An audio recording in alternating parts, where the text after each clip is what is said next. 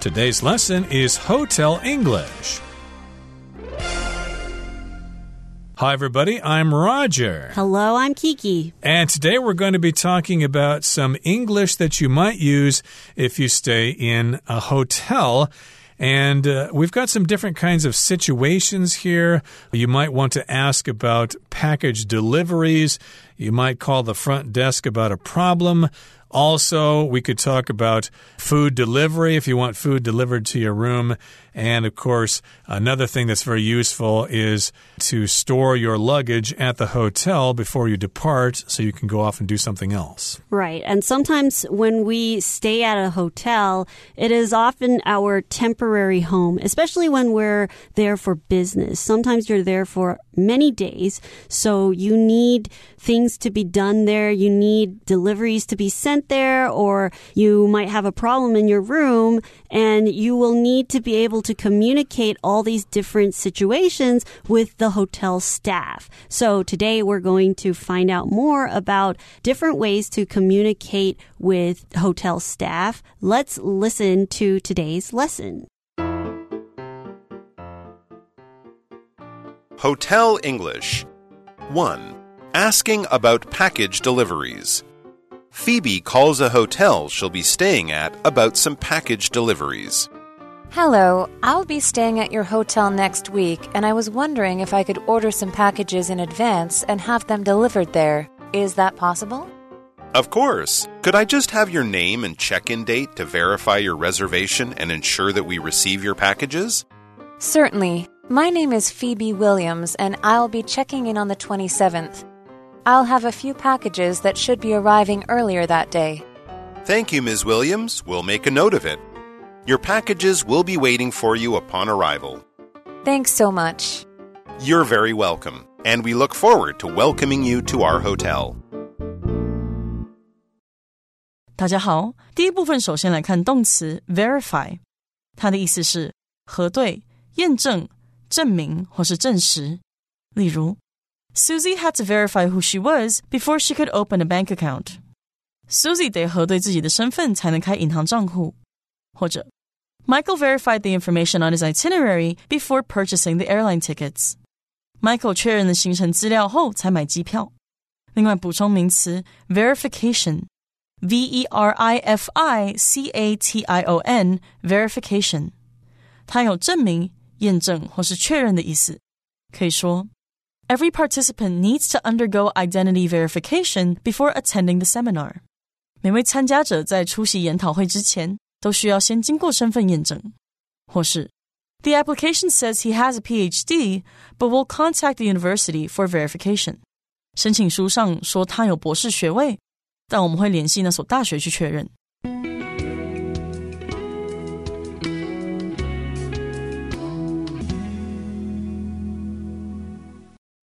Okay, so in situation one, we've got Phoebe and she is asking the clerk about package deliveries. Okay, so she's staying at this hotel and she's expecting someone to mail some packages to her. So she's asking the staff there about package deliveries.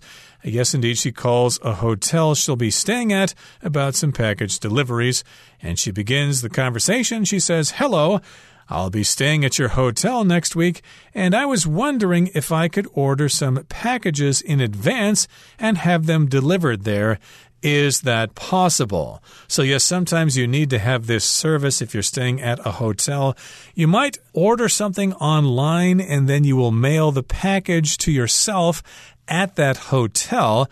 And uh, I've never done this myself before, but I suppose lots of hotels out there will offer this service. And sometimes when you're going away for business, you might have colleagues that need to send things to you so that you can have it right away when you arrive at the hotel. So the hotel will offer this service for you. So when she calls the hotel, the clerk says, of course, could I just have your name and check-in date to verify your reservation and ensure that we receive your packages? So before the clerk can promise Phoebe that they will accept these packages for her, the clerk needs to make sure that she actually is coming. She actually has a reservation at their hotel. So a reservation is basically to save your place or to make a booking for something or some place. So sometimes you might have a reservation for dinner you need to go to a restaurant and that restaurant needs a reservation. So you need to book in advance so they can save a place for you. And it's the same when you go to a hotel. You need a reservation so that they can save a room for you. And the clerk asks her for the check-in date, which is the date that she is going to arrive and start to stay at their hotel so that they can verify, they can make sure that something is true or accurate. They can make sure that she is actually coming to their hotel. Yes, sometimes if you're uh, requesting some service from a hotel or from a government office, you might need to verify your identity by presenting some form of identification. It could be your national insurance card, it could be your passport, or whatever you want to verify your identity. In this particular case, they want her to verify her reservation. Can you let us know for sure that you've made a reservation? Can you give us, say, the reservation number or your name or whatever? A reservation, of course, is when you reserve something. You make a reservation at a restaurant, for example. If you know the restaurant is very popular and you want to make sure you can have a meal there, you might make a reservation ahead of time, or you might reserve a table or reserve a room at a hotel. So reservation is the noun, to reserve is the verb. And yes, indeed, they need to verify her reservation. This is a formality that they need to go through before they can say yes to her question. And while it's good that the hotels can provide this type of service, but nowadays hotels also have to be very careful. So they need to make sure that the person that's calling is real. That way they don't just accept any deliveries that are coming because sometimes some people might want to do bad things. So they need to make sure that the package that is coming is indeed a package that belongs to a person that is staying at the hotel and that somebody will pick up the package. So Phoebe says, certainly my name is Phoebe Williams and I will be checking in on the 27th. So no problem. Of course, I can verify my identity. My name is Phoebe Williams and I will come to the hotel and I will start staying at the hotel on the 27th. I'll have a few packages that should be arriving earlier that day. So she has arranged for some of her packages to arrive on the same day that she arrives. So it's not too much of an inconvenience to the hotel. It's not like they're receiving packages days in advance and she's figured out a way for all her packages to come the same day that she arrives at the hotel and the packages are supposed to arrive before she gets in to check in. And the clerk says, Thank you, Ms. Williams. Thank you for verifying your reservation. We'll make a note of it. Your packages will be waiting for you upon arrival. So if you make a note of something, that means you write some information down. This clerk might not be working the same shift when she arrives, so they're going to make a note so that the persons who are working later on during that shift. They'll know what's happening with those packages, and then they won't uh, return them to the sender because they don't know who they're for. And also, they'll know that when Miss Williams comes, they will be able to give the package to her. They'll know where her packages are so it doesn't get lost. And of course, Phoebe says thanks so much. She's really appreciative that they can provide this service for her and that she can have somebody receive the packages for her and she'll be able to pick it up when she gets to the hotel. And the clerk says, You're very welcome. And we look forward to welcoming you to our hotel. Right, okay. And of course, it's a lot of fun to travel and stay at hotels. They do offer lots of services And we just talked about one of those services, keeping a package for somebody that arrives before you do. Okay, now in the second situation today, we're calling the front desk about a problem. Sometimes this does happen when you're staying at a hotel. There might be some problem with your room, and you need to talk to people at the front desk about it. So let's find out what this conversation is all about. Let's listen to Phoebe as she calls the front desk. 2. Calling the front desk about a problem. Phoebe calls the front desk about a problem with her room. Hi, I just checked into room 816 and there's no hot water in my shower. I'm truly sorry for the inconvenience, Ms. Williams. We'll notify our maintenance team and have them fix the issue immediately. Your comfort is our priority. In the meantime, if there's anything specific you need or any other way we can make your stay more enjoyable, please don't hesitate to let us know. Having hot water would be wonderful after a long day of travel. Thank you. Absolutely. We'll get that resolved promptly. I appreciate your help. 第二部分介绍 inconvenience 这个字，它是名词，为不便或是麻烦的意思。例如，When my wallet was stolen, the biggest inconvenience was getting my ID cards replaced. 在我的钱包被偷了之后，最麻烦的就是要重新办证件，或者是 The airline apologized for the inconvenience of the delay offering passengers a discount on their next flight. 航空公司向旅客为班机延误的不便道歉，并提供他们下一班航班的折扣。另外，这个字去掉字首 in 就会变成反义名词 convenience，它有方便或是便利的意思。例如，I have always wanted a scooter because of the convenience of getting around town。我一直想要有一台机车，因为在城里出游很方便。或是 Rachel enjoys the convenience of living in the city, but doesn't like the noise.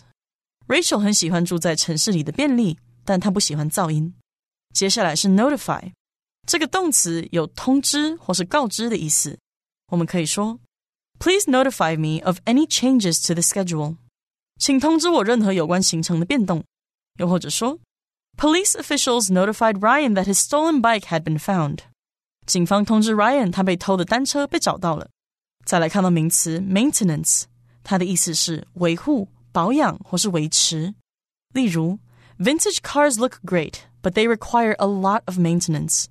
老爷车看似很棒，但它们需要很多的维护。或者，Regular maintenance will make the machine last longer。定期的保养可以延长机器的使用寿命。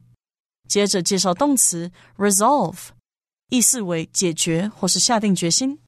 我们可以说。 The country resolved a dispute with its neighbor over their border. 该国解决了与邻国之间的边界纷争。又或者说，James resolved to stay at the company even though it is facing a financial crisis. 尽管该公司正面临财务危机，James 还是决定留下。最后来看到副词 promptly，意思是迅速、立即或是准时的。例如，The small fire that was burning in the field was promptly put out by the firefighters. 那个现场燃烧的小火很快就被消防队员给扑灭了。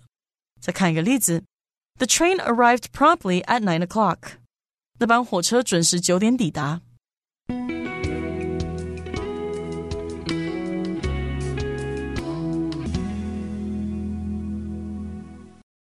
Okay, so again, the second situation in our lesson is calling the front desk about a problem. And yes, indeed, that's what she's doing here. She's calling the front desk about a problem with her room. And she says, Hi, I just checked into room 816 and there's no hot water in my shower.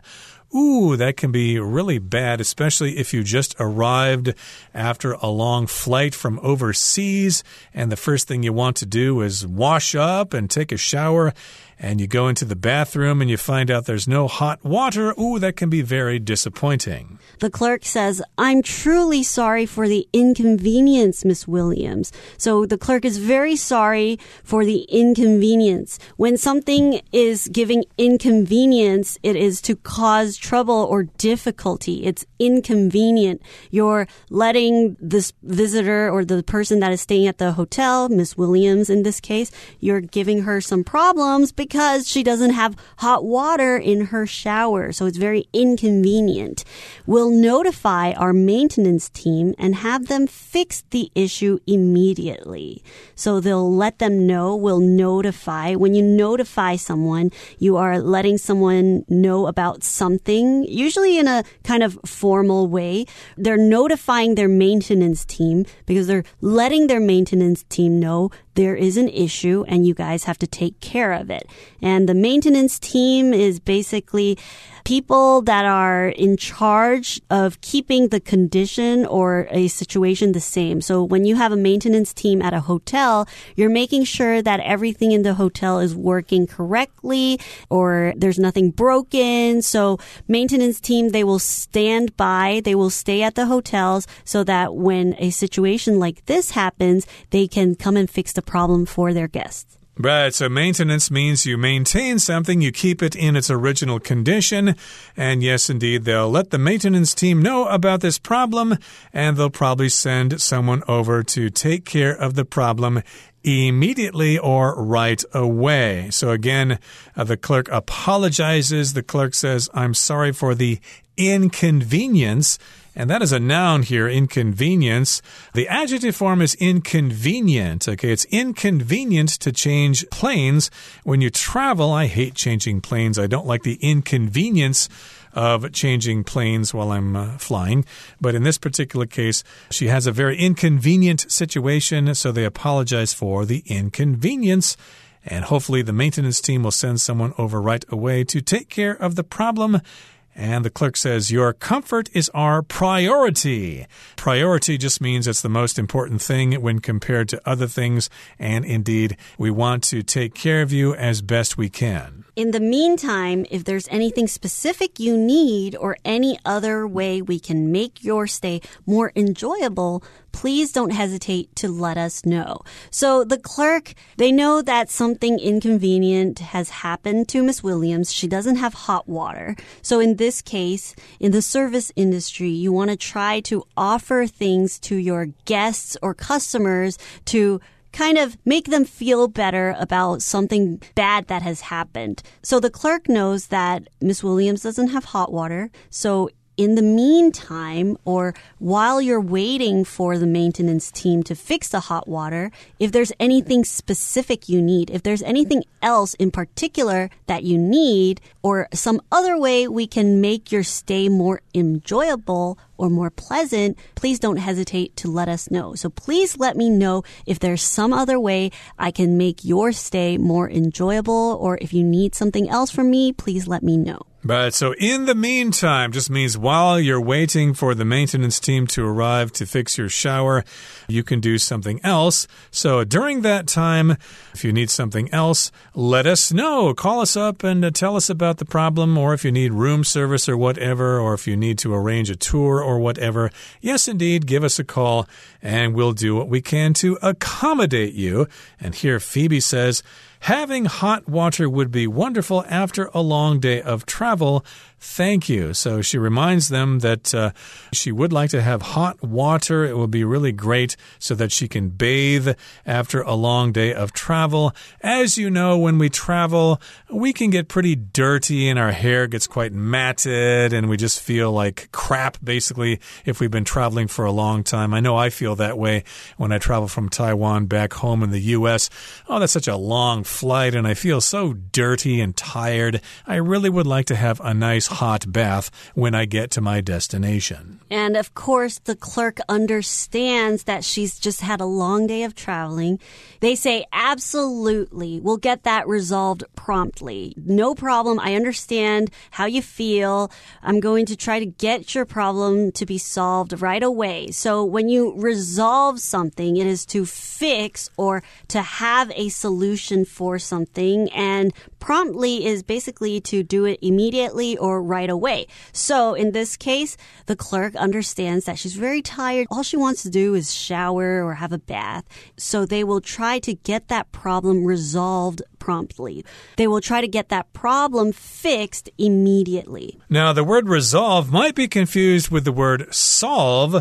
To resolve just means to take care of a situation, to take care of a problem. Solve is usually used like for a math problem or some other kind of puzzle. I want to solve the problem, solve this math problem or whatever. But in this particular case, we've got a situation involving her shower and she doesn't have any hot water, so the problem will be resolved or taken care of promptly, and promptly means right away as soon as we can. Phoebe is very polite here. She says, I appreciate your help. Now, indeed, that is the polite thing to say here. Be polite so that if you have some other questions in the future, they'll still treat you like you're an honored guest. Okay, we're done talking about this. Right now, it's time for us to listen to Henny.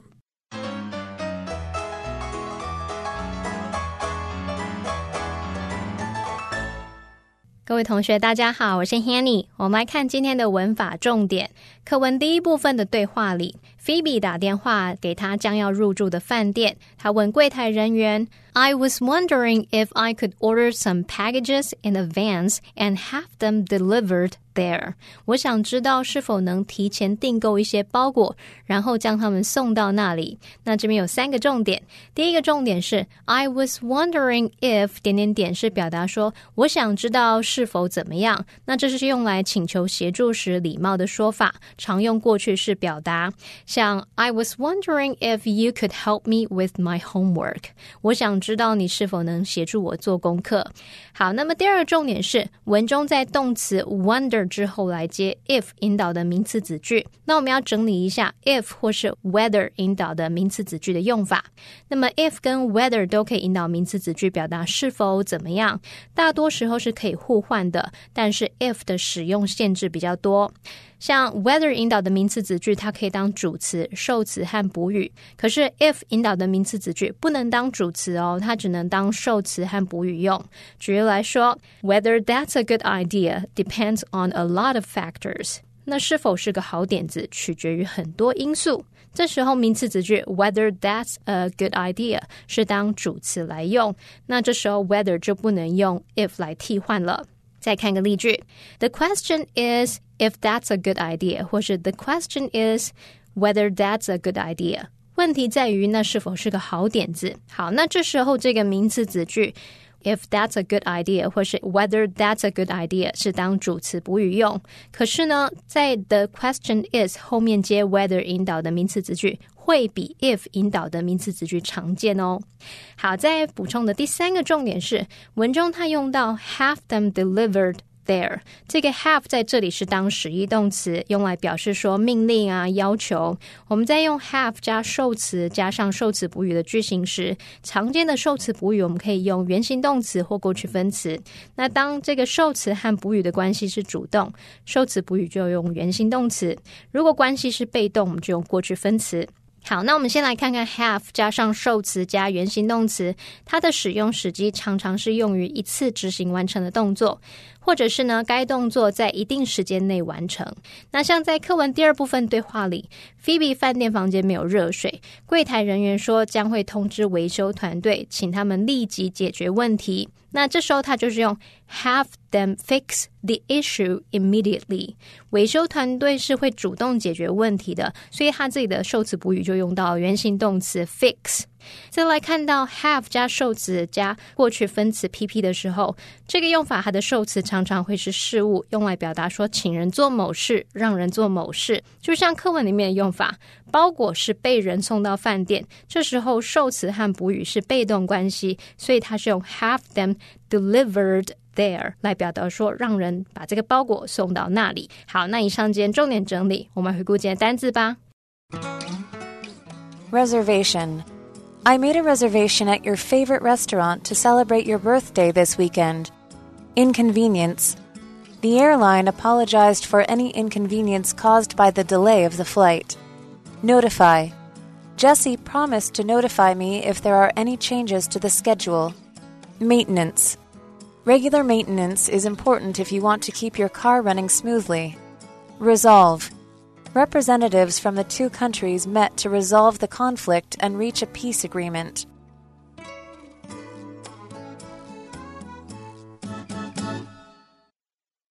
Well, everyone, today's article has come to an end, and I sure hope you enjoy reading along with us. I am Kiki. I am Roger. See you next time.